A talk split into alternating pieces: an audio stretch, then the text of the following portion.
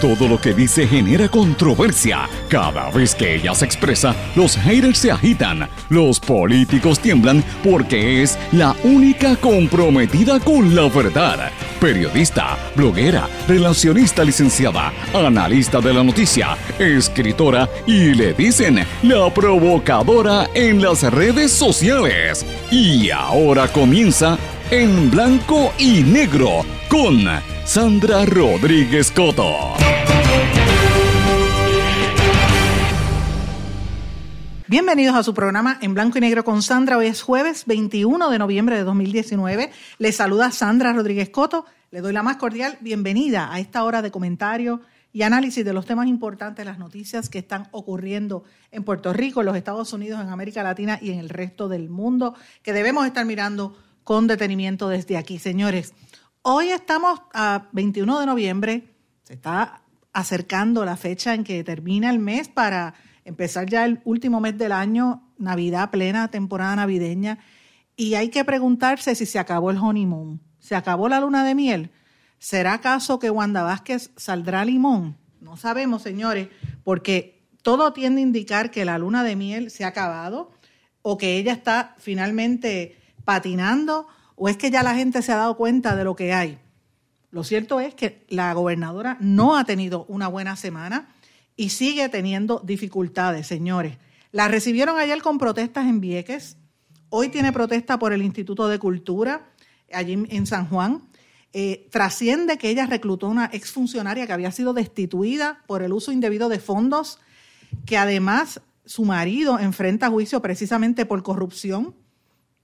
Trasciende también que ella tiene un asesor en Fortaleza, que es hermano de Omar, eh, de Omar Negrón, que tiene cantidades de contratos de esos hermanos talentosos, pero contratos por millones de dólares y ella lo condona. O sea, ¿de qué estamos hablando? Y el FEI investigará a dos ex, altos directivos del Banco de Desarrollo Económico. El Colegio de Abogados le está cuestionando su postura en cuanto al código electoral. Y como dije, hoy protestas por lo que pasa en el Instituto de Cultura, sin entrar en detalle, porque no hemos tocado todavía el tema de salud. Señores, la gobernadora ha tenido una semana fatal y todo tiende a indicar que la próxima semana va a estar igual. Por más bandera de Puerto Rico preciosa que ha puesto allí en la calle Fortaleza, lo cierto es que la realidad está muy difícil y hoy vamos a estar hablando de esos temas específicamente del impacto que esto va a tener sobre todos nosotros. También vamos a hablar un poco de lo que está pasando en los Estados Unidos, amigos. Se está apretando el cerco para el presidente Donald Trump y él está contestando de una manera muy errática muy eh, flemática también, vamos a decirlo de esa manera. La gente está mirando y, reaccionando a la manera en que Trump le contestó a la prensa en un, con un comunicado escrito en Sharpie, en bolígrafo negro, una, eh, en Magic Marker negro, una cosa increíble.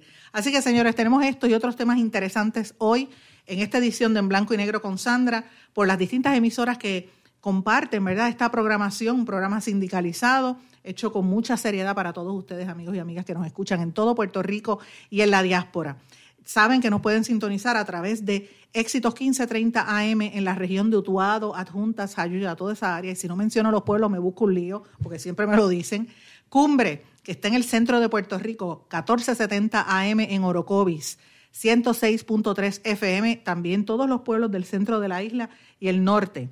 X61, que está en toda la zona sureste, desde Patillas, el 610 AM, el 94.3 FM, Arroyo, Salinas, Yabucoa, Maunabo, todos esos pueblos. WMDD, que es el 1480 AM desde Fajardo, toda la zona este y noreste de Puerto Rico. Saludos a nuestros amigos de Vieques y Culebra, que sé que están sintonizando siempre este programa porque me lo dejan saber, y también en las Islas Vírgenes Americanas y Británicas. Y los amigos del área oeste y sur de Puerto Rico, nos sintonizan a través de WYAC 930 AM y en San Juan y casi todo Puerto Rico WYAC 740 AM. Este programa, como siempre digo, es un programa donde se discuten los temas importantes a nivel noticioso desde nuestra óptica con un análisis que vamos a presentarles a ustedes para que usted llegue a su propia conclusión. Yo no pretendo convencerlo, usted va a llegar a su conclusión. Puede ser que esté de acuerdo o en desacuerdo conmigo, pero así es la realidad. Eh, yo lo hago con mucho respeto y, y con ¿verdad? Con la idea de que usted, el que me esté escuchando, es un oyente eh, con criterio propio, con pensamiento crítico más que nada y, con, con inteligencia. Yo no le falto respeto a la gente que está sintonizando este programa, señores. Como siempre les digo, es de mi propia opinión. Si usted tiene una duda, algún comentario o entiende que hay algo que faltó en la información, yo le agradezco sus comentarios. Me puede escribir, como siempre le digo, en Facebook, Sandra Rodríguez Coto, Twitter e Instagram, SRC Sandra. Por cierto, anoche puse un, post en, mi en mis páginas sociales, porque es que como eso de las nueve de la noche me puse a mirar las redes sociales, y me ha dado esta pavera, señores. Lo que menos yo me imaginaba ver al doctor Chopper cocinando arroz con arroz blanco con, con huevo frito. Mire, me ha dado unas ganas de reír. Yo digo, pero ven acá, el compañero Albelo se, se, de Chef Piñeiro. Bendito, si Piñeiro lo ve, se debe estar riendo. Albelo habla, eh, presentando en un vídeo en, YouTube cómo cocinar y, cuáles son las marcas de arroz. Mire, me he reído en cantidad, así es que no se lo puede perder en la página de, YouTube de, Dr. Chopper. Hay que reírse un poco, señores, porque la cosa no está fácil, la situación es difícil. Y ahora entrando en temas más serios, eh, lo que dije al principio es real. Yo creo que esto ha sido una semana fatal para la gobernadora, a pesar de que han estado poniendo una serie de pasquines diciendo Wanda quédate y pidiendo que ella se postule, ¿verdad? Todavía ella puede jugar con esto hasta diciembre, porque evidentemente es cuando cierran las candidaturas, el proceso de erradicación de candidaturas. Y, todavía hay personas que están pidiéndole, están reclamando que ella se postule porque han visto que ella pues ha sido paz y amor y hasta ahora. Pero la realidad es otra. Hay unas molestias ahí subyacentes importantes como lo que pasó ayer en Vieques, que hubo una serie de protestas, disculpen amigos, que di aquí un cantazo en la mesa, eh, unas protestas muy fuertes.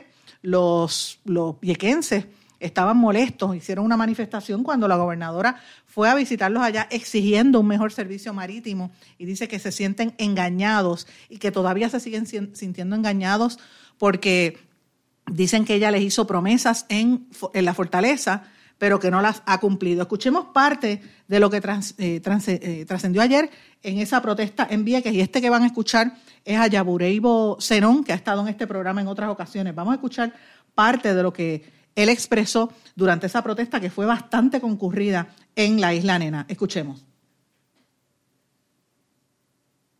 De hecho, ella vino, ella, vino, ella viene a Vieques, ella viene a Vieques de una forma cobarde, escondiéndose del pueblo. Ella quedó con los residentes de las islas en visitar y ella misma personalmente atender esta situación. Nosotros nos enteramos que ella venía para Vieques cuando su séquito de escolta pretendían dejar los residentes parados en Ceiba hace dos días para entonces, ahí fue que nosotros nos enteramos que ya venía. Así que miren cómo ellos reaccionan, que dicen que la gobernadora no les, no les informó que iba para Vieques y que ellos se sienten que ella los engañó. Ciertamente la gobernadora cuando va a un sitio a veces lo avisa eh, y por lo general lo que hace es que lo avisa con tiempo, pero en otras ocasiones, pues mira, la gente eh, no sabe cuando viene un gobernante. Pero en el caso de Vieques hay una situación muy, muy difícil porque llevan años exigiendo un mejor servicio, una mejor calidad en el servicio de transporte marítimo. Y la protesta fue bastante nutrida. La gente está bien sufrida en Vieques, señores. Yo los tengo pegados del corazón. Escuchemos parte de lo que trascendió ayer. Este que habló anteriormente fue, como dije, Yaburé y Bocenón. Escuchen ahora a Ricardo Bulle, otro de los residentes de la isla Nena. Escuchemos. Estando por el mal servicio que recibimos día a día Basta de promesa. Basta de mentira. Politiquera. ¿Cuál es su nombre? Ricardo Bulle. ¿Qué es lo que ustedes, reclaman aquí? Un mejor servicio marítimo y que no y que no, no nos sigan engañando como nos han engañado hasta ahora. Porque nos recibió, hizo 20 promesas y todavía no ha cumplido ni una. Eso fue lo que dijo él, que no ha hecho promesas no, voy a retirar y, no, ha cumplido ninguna de las promesas. por el mal servicio que recibimos día a día. Están ofendidos, están indignados la gente en Vieques desde ayer. Eso fue parte de lo que trascendió. Pero señores, el, líder eh, viequense, Ismael Guadalupe, que está, ha estado también muchísimas veces en este programa y yo sé que sintoniza este programa, le reclamó directamente a la gobernadora que devuelva el itinerario de viajes para las lanchas de transporte marítimo, no solamente a Vieques, sino también a Culebra. Y de paso, insistió en que la directora ejecutiva de Transporte Marítimo, Mara Pérez, dice que continúa emitiendo órdenes a pesar de que la gobernadora les aseguró que ella había sido excluida de las decisiones relacionadas con el transporte marítimo. O sea, lo siguen engañando según esta persona, según eh, eh Ismael Guadalupe, eh, Zenón y todas las, las personas que estuvieron protestando ayer allí en la isla Nena. Escuchemos parte de lo que dijo Ismael Guadalupe palabra fue revisar o destituirla. que revisara la posición. Y obviamente ella quedó tan impresionada que cuando estamos en la fortaleza dice, mire, estoy tan impresionado. Bueno, por poco llora. Fue lo que le faltó. Entonces, nosotros nos sentimos engañados. ¿El servicio ha mejorado en algo? No hemos mejorado. Si todas las días hay problemas, todas las noches hay problemas. Por eso, esa petición que va ahí es una petición sencilla. Yo acabo de terminar todavía de redactarla. Es una petición sencilla. Pero yo por... que yo quisiera, pues no quiero quitarle a ellos eh, ese momento. Pero le puedo adelantar una nada más. Estamos pidiendo que nos restituyan el itinerario de las lanchas para evitar esos problemas que hay toda la noche, todas las noches. Que la gente no tiene seguridad. Nosotros estamos pidiendo seguridad. De ahí, otras cosas más. Que son cosas que eran nuestro servicio antes. Nos han arrebatado el servicio, nos lo han quitado. Para ponerlo en manos de una gente que lo que están haciendo es riquezas con Vieques y con Culebra. La cooperativa que ustedes plantearon, ¿se organizaron? ¿Llevaron Bueno, hemos tratado, hay muchas diferencias, es un problema.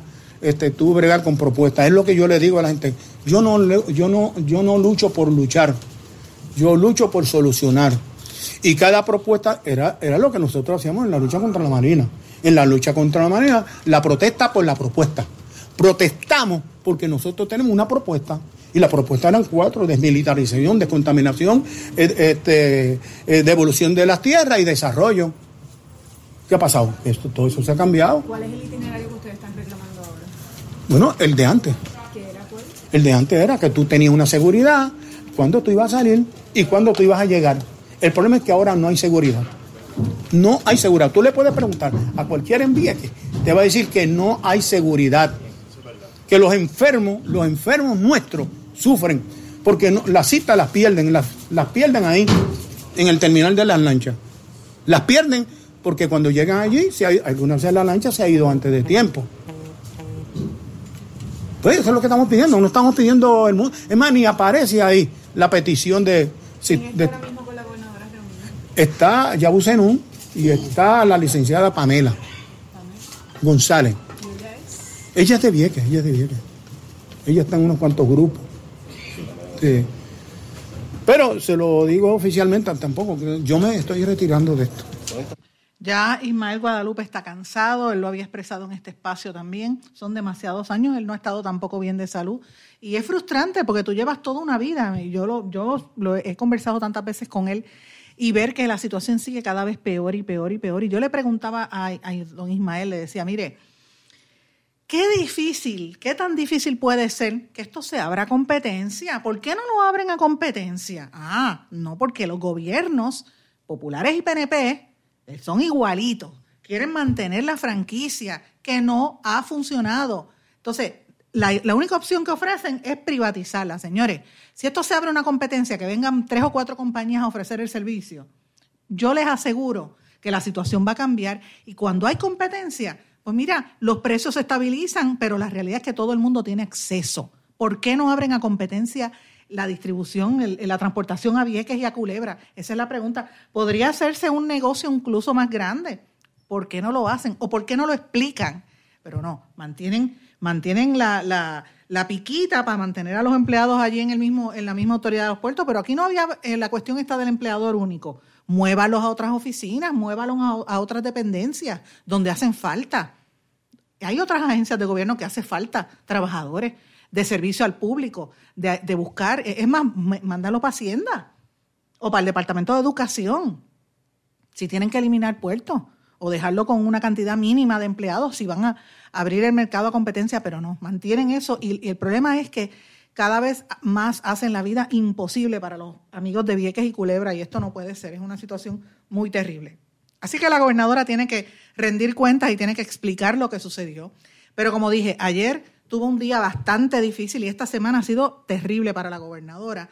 Ella ayer trascendió que ella reclutó a una exfuncionaria que había sido precisamente destituida por traqueteos, que también tiene un marido que tiene traqueteos. Ustedes recordarán que la semana pasada en este espacio hicimos la serie Los hijos de mami y papi, ¿verdad? Los hijos talentosos. Pues mira, lo mismo pasa con los maridos talentosos.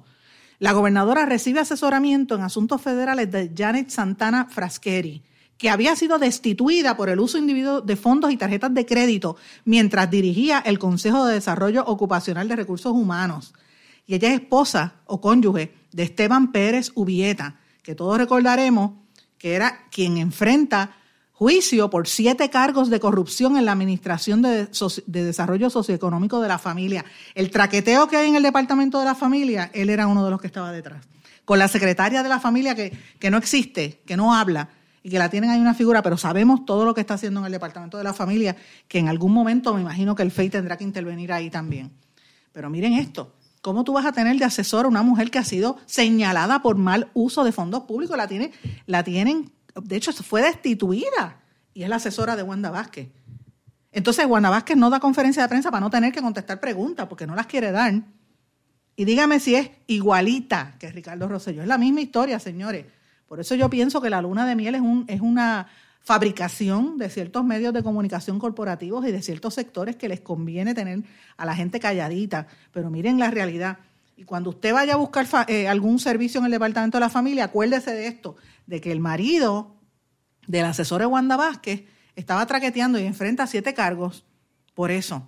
Así que imagínate, esta señora, asesora de la gobernadora, se supone que asista también en AFAF, en la Agencia de Asesoría Financiera, que asista en la oficina de la gobernadora y a toda oficina de gobierno que reciba fondos federales relacionados con las mejoras en el cumplimiento de fondos federales, asistencia de programa de financiamiento federal y gestión fiscal. O sea, la persona que tiene que estar a cargo de cómo se va a manejar el fondo federal es una persona que ha sido señalada por investigaciones. Así es que, y, entonces con un salario de 90 mil pesos, que eso no es, no es cascara de coco. Entonces, miren esto, que es la, cosa más increíble.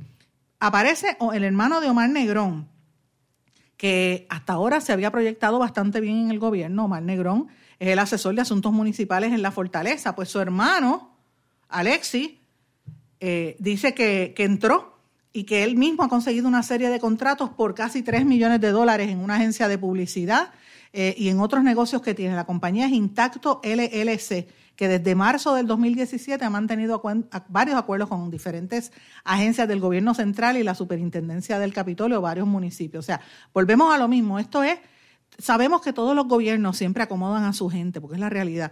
Pero señores, Puerto Rico no estaba en una quiebra. Esa parte yo como que no la entiendo. Cuando yo hablo de estas cosas, señora que me escucha y señor que me escuche, piense que quizás su hija, su hijo, su sobrino o quizás usted está a 7.25 la hora fastidiado con dos y tres trabajos mira, mientras se reparten aquí los fondos que no tenemos de país, miren cómo se los reparten.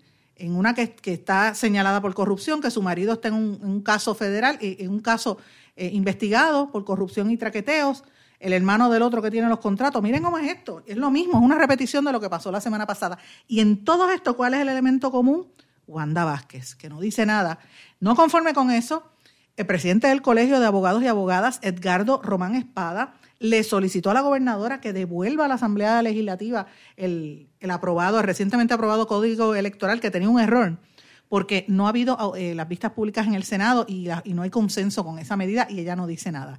Y no conforme con eso, también enfrenta, señores, el, anuncio que el FEI eh, va a estar eh, refiriendo, va a estar, anunció que va a investigar a los dos ex directivos del Banco de Desarrollo Económico, en este caso Luis Burdiel, que era el presidente, y el ex vicepresidente Gilberto Hernández Negrón, que como ustedes saben, eh, en el caso del presidente se hizo unos préstamos para una misma compañía que él estaba y él estaba supervisando. Es algo así como lo que tiene y que denunciamos aquí en este espacio. Es más o menos el mismo esquema que tenía y, o que tiene el comisionado de seguros que denunció en este espacio el compañero periodista Miguel Díaz Román, que ustedes recordarán, lo discutimos aquí. En, el caso del comisionado de seguros, él cogió préstamos con todo el mundo, los dejó pillados todos los bancos y después no lo dijo, no salió en el informe cuando fue confirmado ante el Senado, le dan el puesto de comisionado de seguros y entonces de momento él está supervisando a la gente que dejó pillado y que lo ha demandado los bancos Popular, eh, eh, me, me, parece que es Santander, Scotiabank y otra serie de de deudores que él está supervisando como comisionado de seguros. Pues en este caso, eh, el problema que hay, que es lo que el FEI está investigando, Luis Burdiel y Gilberto Hernández del Banco de Desarrollo Económico, estaban eh, incluyendo, habían, no habían dicho que en los préstamos que estaban bajo la incumbencia de Burdiel, él era el garantizador de los préstamos. Tampoco incluyó en los informes financieros su participación en, una corporación con fines de lucro que él tiene interés, era la figura principal como garantizador de dicha corporación que cogió préstamos del mismo Banco de Desarrollo Económico y por todo esto se le asignó un fiscal especial independiente, la presidenta Nidia Coto Vives, que es Coto, pero no somos familia. Eh, le he preguntado muchísimas veces y, hemos conversado infinidad de veces. Eh, no somos familia, no todos los Cotos somos familia, que conste, pero bueno, ella eh, evidentemente ha estado anunciando y anunció durante el día de ayer que se refirió eh, esto a un informe de, a raíz de un informe que recibieron de la Oficina de la Inspectora General y un referido de justicia.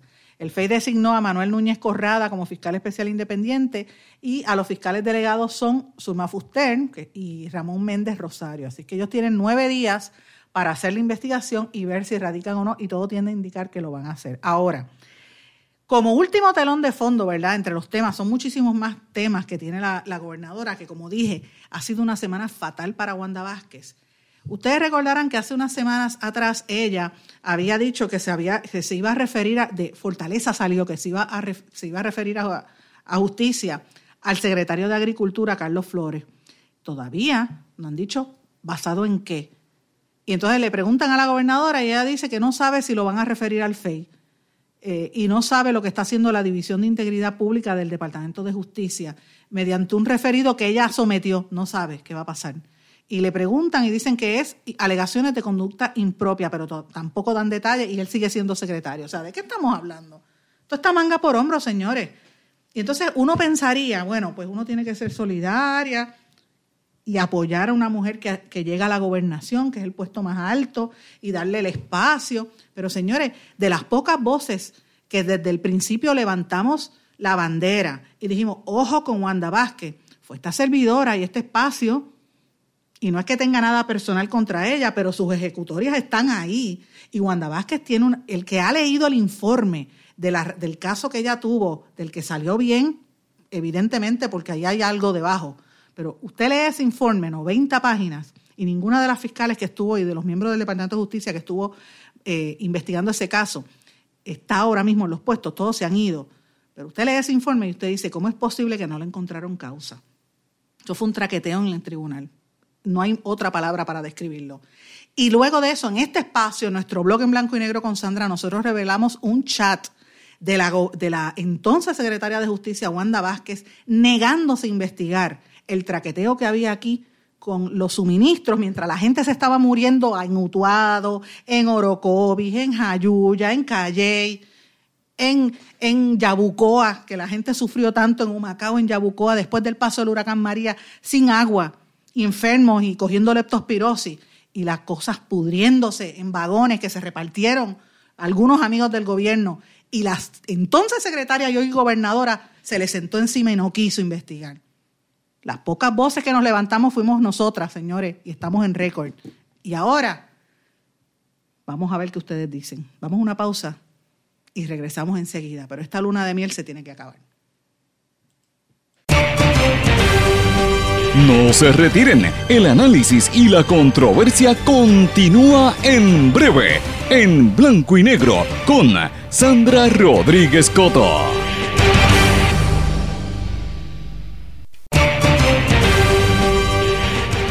Ya regresamos con el programa de la verdad, en blanco y negro, con Sandra Rodríguez Coto.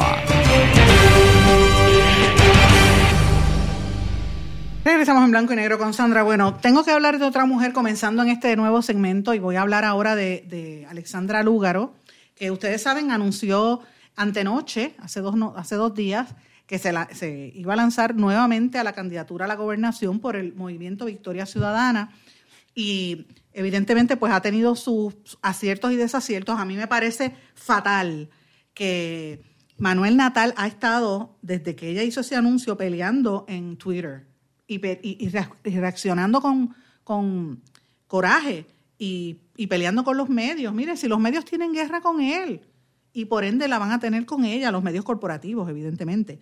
Manuel Natal ha estado reclamando, y yo tengo que entender, y, y yo quiero dejar esto meridianamente claro, yo entiendo lo que dice Manuel Natal, y es cierto, él dice cómo, cómo los titulares a veces son cargados, cómo los titulares de, los, de la cobertura eh, noticiosa pues es negativa hacia su figura, hacia la figura de ella, y en este caso pues él está criticando al periódico El Nuevo Día, pero este, ciertamente la forma en que lo dice, entonces se mete, mete la cuchara Valdés, el que quiere ser alcalde de San Juan por el Partido Popular, y dice que eh, Manuel Natal está amenazando que, de que si llega al poder vayan a ir en contra del medio, lo cual tampoco es cierto, es una exageración de Valdés. O sea, es todo un show político que uno le da ganas de desconectarse. Yo por eso, al ver todo ese espectáculo, de verdad que me, olvidé. Yo dije, pero bendito sea Dios, y todavía falta un año para las elecciones y están con estas sandeces. Prefiero ver a doctor Chopper haciendo arroz ahí blanco. Yo no sé si le quedó amogollado con... Tengo que preguntarle a la esposa a ver si le quedó bien con, con huevo frito. Prefiero ver eso, estar viendo estas tonterías de los políticos. Miren, si la noticia aquí, importante, que diluyen por esas peleas tontas, es que Alexandra Lugaro se postuló nuevamente a la gobernación, otra mujer se, se postula, y más que otra mujer, ella que tuvo, ella fue la tercera fuerza política en las elecciones pasadas, y yo fui crítica de algunos, de algunas formas y de algunos mensajes que ella dio, muy crítica, y, fui, e hice unas críticas, unos señalamientos muy duros a Alexandra Lugaro, y ella lo sabe. Pero eso no quiere decir que yo tenga nada personal en contra de ella, todo lo contrario. A mí me parece que la prensa eh, ha sido, eh, por lo menos sectores de la prensa, muy duros con ella, simple y llanamente porque son unos medios que tienen poder y que son unos chayoteros, cogen dinero por debajo de la mesa y los programas de chisme, en particular uno, le, quiere hacer daño a ella, punto, porque tienen que ver con, eh, Sixto George, que, que tuvimos el audio en este programa el otro día, y ustedes escucharon cómo él, se refería a Alexandra Lúgaro de una manera muy negativa. Así que eh, ella tiene en esta ocasión muchas dificultades, me parece a mí que, tiene problemas eh, precisamente por esto. Yo hubiese pensado que Alexandra Lúgaro mejor hubiese sido postularse a la Asamblea Legislativa y yo me, me reafirmo y no porque yo esté endosando a Victoria Ciudadana, que conste, no, estoy, no los estoy endosando. Yo de verdad no sé si voy a votar en estas elecciones. Pero la realidad es que hay un descontento bien grande por el Partido Popular y por el Partido Nuevo Progresista. Hasta ahora no se ve una alternativa real, por lo menos a nivel de la Asamblea Legislativa. Y este movimiento pudo haber colocado o podría todavía colocar gente que logre, si, hubiesen, o, o, todavía no sé cómo van a hacer, pero una Alexandra Lúgaro con un mismo natal y un grupo de gente fuerte se postulaba a la, Asamblea Legislativa, señores, ¿usted se imagina que tuviesen 10 o 12 o 15 candidatos nuevos, caras distintas, gente distinta, que no son las mismas estructuras políticas de siempre, los mismos chayoteros, los mismos que están con los chanchullos perdiendo tiempo y, bailando en la televisión en vez de hacer legislación adecuada y en vez de prepararse y ayudar a la gente? No, la gente son los mismos de siempre. Pero entonces estos eh, pensaron de otra manera, y mira, no, no se postularon. Yo sé que Bernabe, Rafael Bernabe se postuló, me parece que, que es acertado esa táctica, esa estrategia de él. En el caso de Alexandra Lúgaro, pues no sé, me parece que, que es distinta. Yo no veo una propuesta formal de Alexandra eh, Lúgaro a la gente eh, en este año que sea diferente. Yo, me parece a mí que si el, al día siguiente de ella haber hecho ese anuncio, toda la cobertura se ha ido en aspectos negativos, pues mira, está mal. Eh, ha sido muy negativo para ella, ya no debe estar, ni Manuel Natal deben estar peleando en, las redes sociales, y menos cuando trasciende la noticia de que días antes de que ella lanzara su candidatura formalmente, ¿verdad? Que erradicara la candidatura, eh, ella transó una demanda con su medio hermano, su hermano menor Alexander, que es hijo de, él es Lugaro Patton, y es hermano de parte de padre, que estaba reclamando un dinero que había ido, me parece a mí, muy mal públicamente a decir que ella eh, traqueteó con fondos de la herencia de su padre y la acusó públicamente, y ustedes saben todo el chisme que se formó, y ella transó esa demanda una semana antes eh, de, la postulación, de, de, postularse. Sabía que esto iba a salir, porque es evidente, esa noticia tiene que salir. Entonces, ¿por qué añade más noticias negativas? No entiendo. Así que ciertamente la noticia en esta semana, miren, vamos de Wanda Vázquez a, Alexandra Lúgaro. De Alexandra Lúgaro tengo que pasar a Carmen Yulín, la alcaldesa de San Juan y aspirante a la gobernación. Sabemos que ella estuvo hospitalizada, me parece que todavía está, pero le pregunto, ¿usted ha escuchado de Carmen Yulín en algún momento? ¿dónde está ella? ¿Qué está haciendo ella? ¿Está haciendo campaña por Bernie Sanders? Porque yo no la veo en ningún momento. Se recuperó. ¿De qué fue que la hospitalizaron? ¿Cuál es el silencio de, de Carmen Yulín? ¿Podrá ser candidata? No sabemos, señores. Y esa es, esa es la realidad. Fíjense, es la tercera mujer que menciono. Voy a la cuarta mujer que voy a mencionar. Y en este caso es Gigi Fernández. Ya lo habíamos adelantado aquí, que a mí me parece que desde que Gigi Fernández vino a este espacio en blanco y negro con Sandra, amenazante, y yo la llamé y la dejé expresarse. Ustedes lo escucharon. Yo les insto al que no escuchó ese audio que busquen el podcast. Eh, de hecho, voy en algún momento esta semana, yo creo que mañana voy a poner a repetir esa entrevista, porque es que mucha gente me la ha pedido. Gigi Fernández quedó en ridículo. Se nota que no, sabe, no sabía nada de lo que estaba pasando en Puerto Rico. Estaba perdida, no sabe lo de la deuda. Dijo que estaba pues que le quitaran la pensión a los empleados públicos, pues allá ellos. Esa fue la, reacción de Gigi Fernández. Y con el pasar del tiempo se, demostró que ni siquiera había radicado los, los, papeles para poder aspirar a esa posición como presidenta o miembro de la Comisión de la Igualdad. Así que la gobernadora retiró finalmente su nombramiento y ella, pues evidentemente había dicho que ella le vendría así a vivir a Puerto Rico si Puerto Rico fuera Estado. ¿Sabe qué es esto? Si así es que se va a hacer política, y así es que ellos esperan atender el tema del estatus, señores. Con razón es que en Washington la gente se burla de Puerto Rico. O sea, ¿de dónde está la seriedad? Y uno pensaría más de, una mujer, una mujer que viene de una minoría como es Gigi, que es una minoría, y es lesbiana, ¿sabes? Pero venir con esta, ese relajo, por favor. O sea, miren el, el, ejemplo. Entonces uno pues se frustra porque uno que es feminista, uno que quiere defender a las mujeres, pero miren los ejemplos. Wanda Vázquez, Alexandra Lúgaro, Carmen Yulín, Gigi Fernández. ¿Sabes qué es esto? Eh, para, yo, yo no sé ni qué decirle. Hay otras mujeres que se han eh, postulado, eh, Marilú Guzmán se postuló, me parece que vamos a tener que escuchar mucho más de ella, una, mujer sumamente seria con una trayectoria impresionante, Rosa Seguí también. Habrá que ver otras, otras mujeres en el Partido Popular y en el Partido Nuevo Progresista, pero Tata Charbonnier está de lo más calladita últimamente en el PNP. Partido Popular escondieron debajo de la alfombra a la que fue presidenta de las mujeres, este, eh, la, la, la, esposa de Arrarás, que ella siempre es este, de Arrarás, ella no es ella misma, o sea, ¿de qué estamos hablando? ¿Cuáles son las mujeres que están aspirando a los puestos electivos en Puerto Rico? Esos son los problemas reales que tenemos, señores. Pero no quiero dejar pasar más oportunidad para mencionar que en el día de hoy y durante toda la tarde se va a estar llevando a cabo una protesta frente al Instituto de Cultura, la sede del Instituto de Cultura, donde van a estar una serie de, eh, artistas y personalidades del mundo de la, de la cultura protestando por el chanchullo que dejó Alejandro García Padilla y que ratificó y, mantuvo en silencio por casi tres años Ricardo Rosselló y que revienta ahora precisamente con Wanda Vázquez, de transferir el edificio histórico de asilo de beneficencia por 40 años que se pueden extender a 60 a un grupo de empresarios encabezados, entre otros, por Cyril Meduña, el esposo de María Luisa Ferrer Rangel, la dueña del Nuevo Día, que por cierto no ha publicado nada de este tema. No lo he visto en portada. Ustedes saben que esta fue la columna de nosotros de, de, en blanco y negro de este fin de semana en Noticel. Y es un espectáculo lo que uno ha visto del ex gobernador García Padilla. Estuvo en un media tour. De hecho, no quiso hablar en récord aquí, habló fuera de, de récord conmigo, largo y tendido, pero estuvo en dos emisoras de radio o tres. Estuvo en, televisión tratando de defender lo indefendible. Después dijo que él no sabía que estaban ahí el esposo de María Luisa Ferré. Por favor e, e, él se cree que el pueblo es tonto, por favor. La, pregunta más básica, ¿por qué esperó tres días antes de irse del poder para hacer esta cosa? ¿Por qué no lo hizo antes? Que la gente pudiese discutir cuáles eran los beneficios, las ventajas y las desventajas de este tipo de, de, contrato.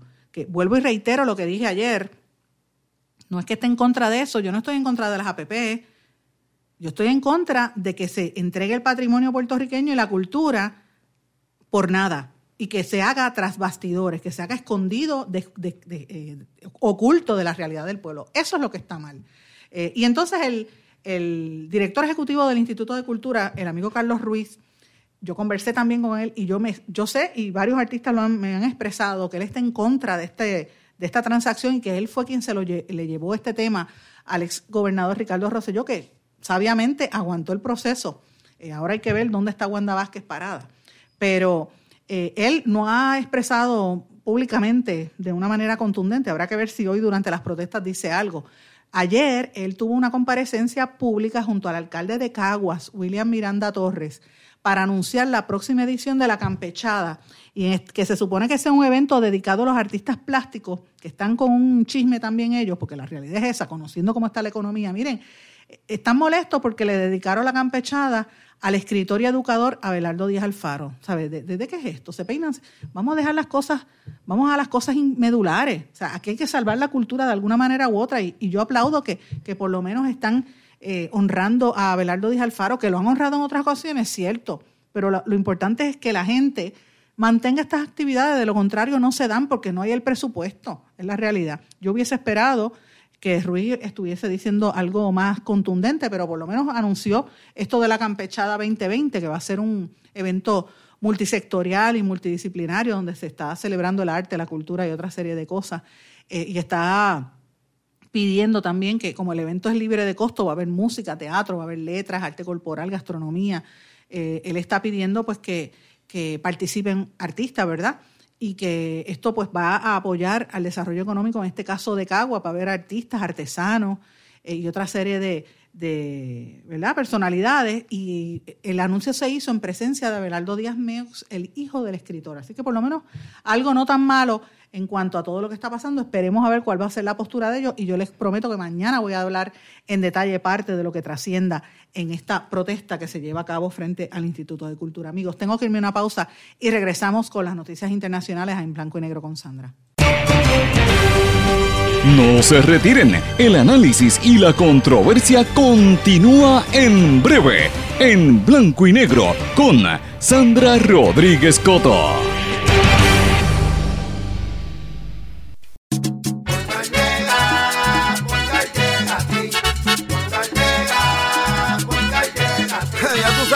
Lo que te responden, pero ahora botaron la ola, porque ya no importa en qué parte de la isla estés. Si tuviste un accidente, mi gente de Poingal le llega a tu casa o trabajo para que no te complique. Con servicio en todas partes de la isla y el mejor servicio al cliente. Por eso y mucho más, yo Piru lo digo, yo quiero Poingal. ¡Duro! Beneficiario de Vital, llegó su momento. Es hora de cambiarse al plan de salud Menonita. Únase a los miles de puertorriqueños que cuentan con acceso directo a hospitales, médicos y especialistas alrededor de la isla. Beneficiario de Vital tiene hasta el 15 de diciembre para cambiarse al plan de salud Menonita. Más que un plan de salud, somos compromiso, somos servicio, somos su plan. Aproveche y cámbiese. Llame hoy al 1833-253-7721. Plan de salud Menonita es la opción. Quites el dolor de cabeza con sus obligaciones de contabilidad con los servicios que presta Villalba y Villalba Company. Directo, personal y con sensibilidad humana. Lo que se busque un verdadero asesor de contabilidad para todo tipo de servicio de contabilidad, pago de IBU, pago de nómina, informes trimestrales y anuales y otros. Ofrecen servicio directo personalizado. Villalba y Villalba Company. Para orientaciones, su teléfono el 939-336-5774. 939-336 5774. El abandonar un animal es abuso y es ilegal. Si ya no puedes atender a tu perro, llévalo a un albergue o centro de control. Si lo abandonas en la calle, le estás garantizando una muerte dolorosa y segura. Evitemos tener animales sufriendo en nuestra isla. Reportar el abuso es tu responsabilidad. Así que si ves a alguien maltratando o abandonando un animal, llama inmediatamente a la policía al 787-343-2020. Comprométete. Y ya regresamos con el programa de la verdad en blanco y negro con Sandra Rodríguez Coto. De regreso a esta parte final de En Blanco y Negro con Sandra. Señores, se le está apretando el cerco al presidente de los Estados Unidos y quiero que escuchen parte de lo que dijo Donald Trump ayer. Uh, I'm going to go very quickly, just a quick comment on what's going on in terms of testimony with Ambassador Sondland. And I just noticed one thing, and I would say that means it's all over. What do you want from Ukraine? He asks me, screaming. What do you want from Ukraine? I keep hearing all these different ideas and theories. What do you want? What do you want? It was a very short and abrupt conversation that he had with me. They said he was not in a good mood. I'm always in a good mood. I don't know what that is. he just said, now he's talking about what my response. So he's going, what do you want? What do you want? I hear all these theories. What do you want, right? And now, here's my response that he gave, just gave. Ready? You have the cameras rolling? I want nothing. That's what I want from Ukraine. That's what I said. I want nothing. He finally gets me. I don't know him very well. I have not spoken to him much. This is not a man I know well. Seems like a nice guy, though. But I don't know him well. I say to the ambassador in response, I want nothing. I want nothing. I want no quid pro quo. Tell Zelensky, President Zelensky, to do the right thing. So here's my answer I want nothing. I want nothing. I want no quid pro quo. Tell Zelensky to do the right thing. Then he says, This is the final word from the President of the United States. I want nothing. Thank you, folks. Have a good time. I'm going to. Eso fue lo que dijo el presidente de los Estados Unidos. Salió como un loco y de a enfrentarse a la, prensa. Atrás de él estaba vestida sumamente elegante eh, Ivanka Trump con un traje color crema eh, oscuro, fabulosa, muy elegante, muy bonita.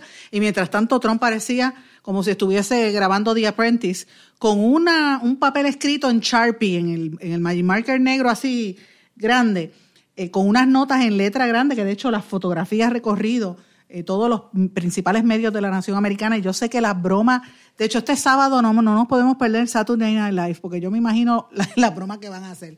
Ese era el presidente Donald Trump respondiendo a la alegación del embajador eh, de Estados Unidos en Ucrania, que dice que sí, que hubo quid pro quo con Ucrania. Eh, me refiero a Sondland, que dijo todo el mundo lo sabía, no era un secreto. Este es Gordon Sondland, el embajador de Estados Unidos ante la Unión Europea, que relató en sus vistas ante el Congreso, en su comparecencia ante el Congreso, debo decir, que las estrategias de Casa Blanca para presionar a Ucrania era la intención de conseguir que Ucrania investigara al ex vicepresidente y actual candidato Joe Biden, que es el candidato demócrata, uno de los aspirantes, y dicen que va a ser el candidato a la presidencia de los Estados Unidos. Así es que él, este, este señor Sondland sorprendió a todo el mundo al decir que sí que hubo quid pro quo en las coacciones del presidente Donald Trump a, Ucrania, al presidente ucraniano Zelensky.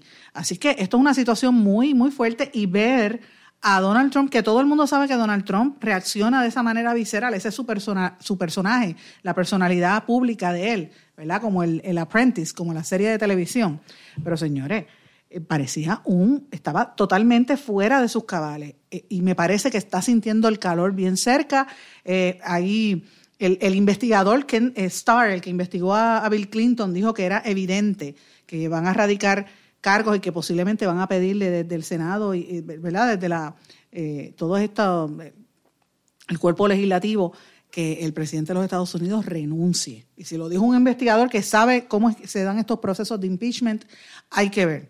Pero obviamente Trump todavía tiene una base política muy fuerte y una, y una cultura que ha desarrollado completa de seguidores en los Estados Unidos. Me parece eh, sumamente interesante lo que se está dando en los Estados Unidos. Amigos, pero esta no es la única noticia que tengo de los Estados Unidos. Quiero levantar algo también, es un tema importante para mí, un tema que, que yo creo que aquí no se discute como se debería estar conversando en Puerto Rico de la situación que está viviendo el pueblo norteamericano por este lenguaje de esta retórica de odio, el lenguaje de odio que fomenta Donald Trump al burlarse de, la gente, a burlarse de los discapacitados, de las mujeres, de los mismos negros y minorías. Señores, se ha desarrollado toda esta actitud de odio que ha salido, la gente lo saca ahora expresamente, y atacan a los negros, atacan a los latinos.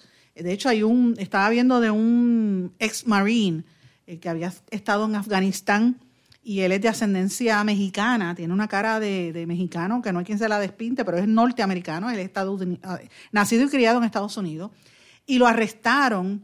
Eh, él estaba en la calle, parecía un deambulante porque él, está, él vino de Afganistán con problemas emocionales, ¿verdad? Tiene eh, drama, eh, post-traumatic stress disorder. Lo arrestan y entonces lo llevan con ICE y lo quieren deportar. Y él dijo, pero es que yo soy americano, yo soy héroe de, de Afganistán.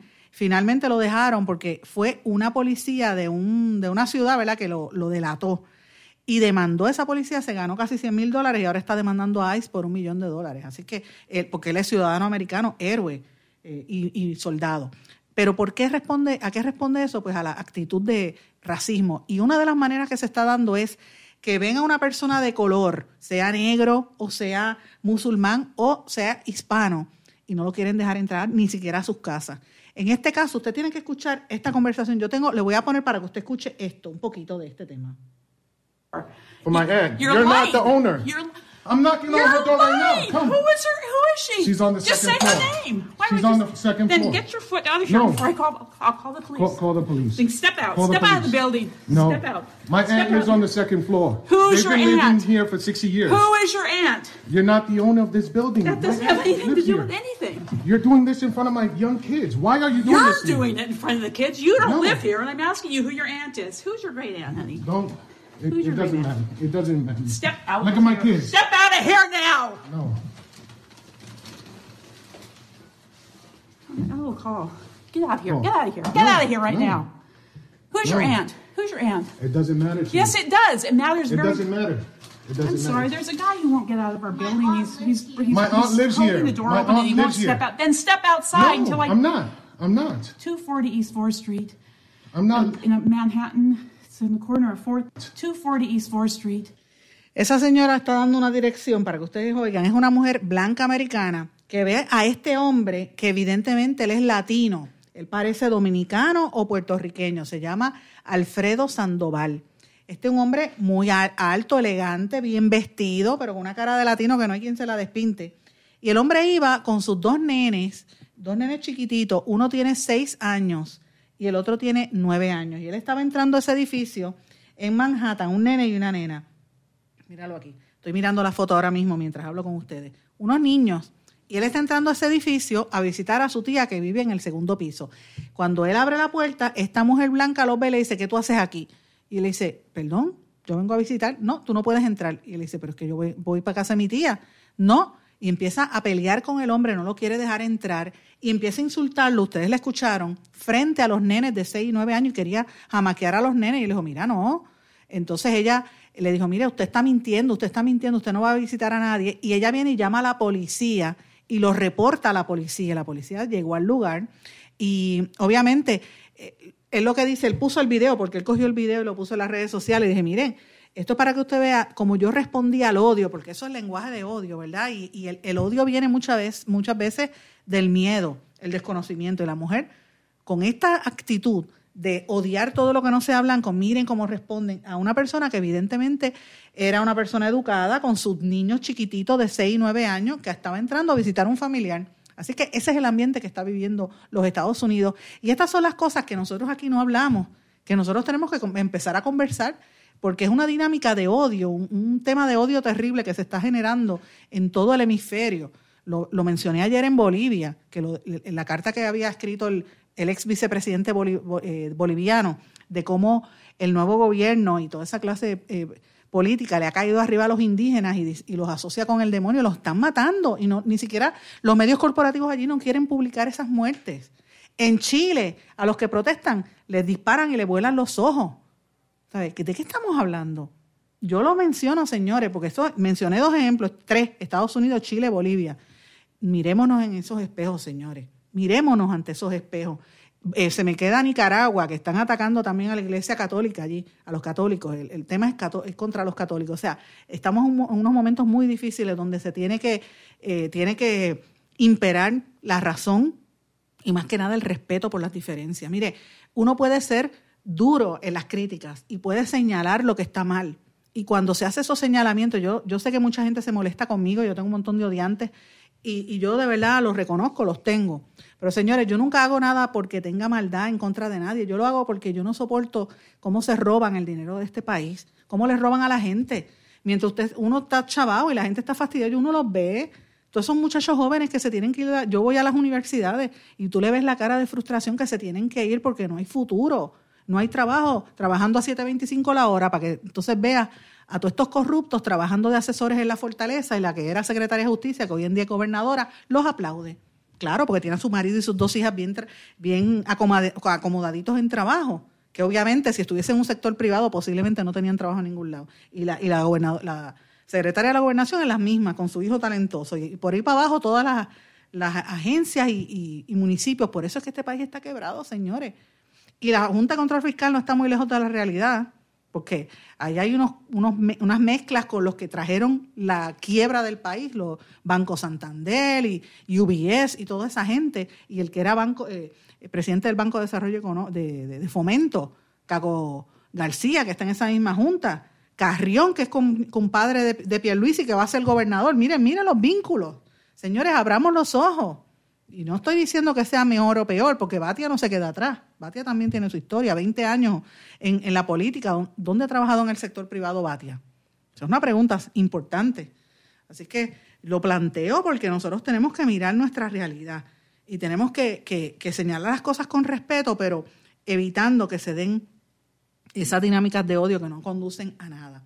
Y hablando de odio, señores, la situación en Bolivia está cada día peor el gobierno envió, el gobierno bolivariano, el que entró en el, en el, en el, en el CUP, ¿verdad? en este golpe de Estado, envió al Parlamento un proyecto para convocar nuevas elecciones y obviamente la Organización de los Estados Americanos finalmente les, le exigió a la nueva gobernadora, a la nueva presidenta Áñez, que haga unas elecciones nuevas eh, y ya van seis muertos en los últimos disturbios, creo que van más, hay un escuadrón de gente de militares y policías que están sencillamente disparándole a los indígenas y las mujeres. Yo he visto videos rogando que no los maten, una situación muy, muy terrible. En Colombia se está viviendo también una, eh, unos días de, de, temor porque hay una jornada de protestas contra el gobierno del presidente Iván Duque. Estas, estas protestas van a comenzar en el día de hoy y están... La, la gente está preocupada porque como hay un momento de agitación social en toda América Latina, pues hay mucha incertidumbre de que esto se repita y ya se está anticipando que va a haber protestas y un paro nacional que va a incluir las ciudades de eh, Bogotá, que es la capital, y ciudades grandes como Medellín, Cali y Barranquilla. Así es que vamos a ver qué va a pasar en Colombia en estos días. El, el embajador de Colombia en los Estados Unidos, Francisco Santos, por su parte, criticó al Departamento de Estado del que dijo que está destruido en una conversación con la canciller designada Claudia Blum. Y esto es a raíz de de las críticas que se hizo eh, desde Washington al ex canciller Carlos Holmes, el actual ministro de la Defensa, y al ex titular de esa cartera, Guillermo Botero. O sea que ustedes saben que ha habido unas renuncias en la dirección del gobierno colombiano, que lo hemos mencionado aquí.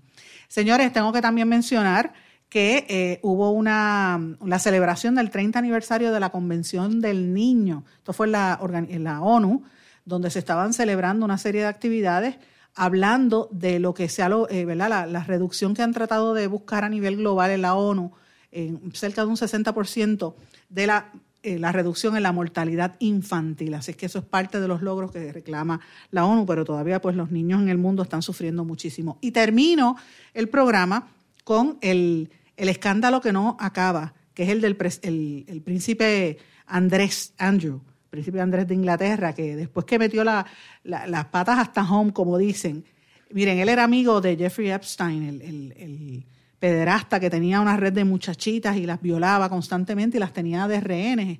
Eh, y estuvo preso por eso y apareció muerto. Dicen que se suicidó, otros dicen que lo suicidaron, como dicen por ahí.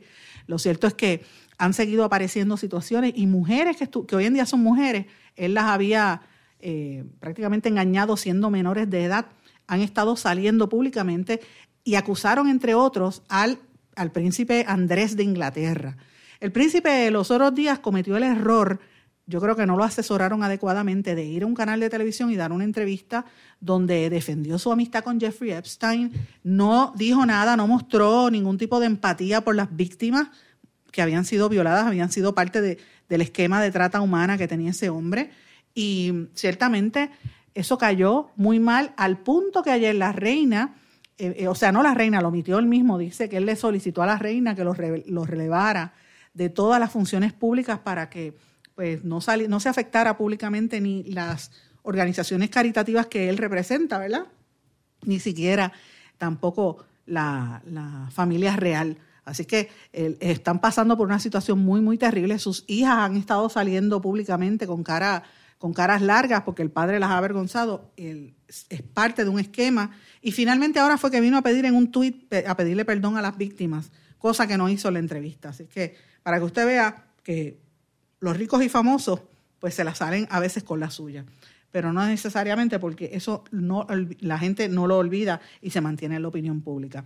Amigos, con esto les he dado un panorama de algunas noticias importantes que están ocurriendo en todo el mundo, incluyendo Puerto Rico, obviamente, lo que nos está afectando a nosotros. Si usted cree que se me quedó algo o quiere que toque un tema, con mucho gusto voy a recibir su sugerencia. Me puede escribir a mi página de Facebook, Sandra Rodríguez Coto.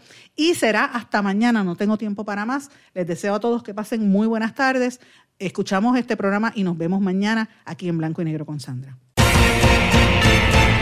¿Se quedó con ganas de más? Busque a Sandra Rodríguez Coto en las redes sociales o acceda a en blanco y negro.blogspot.com porque a la hora de decir la verdad solo hay una persona en la cual se puede confiar. Sandra Rodríguez Coto en blanco y negro.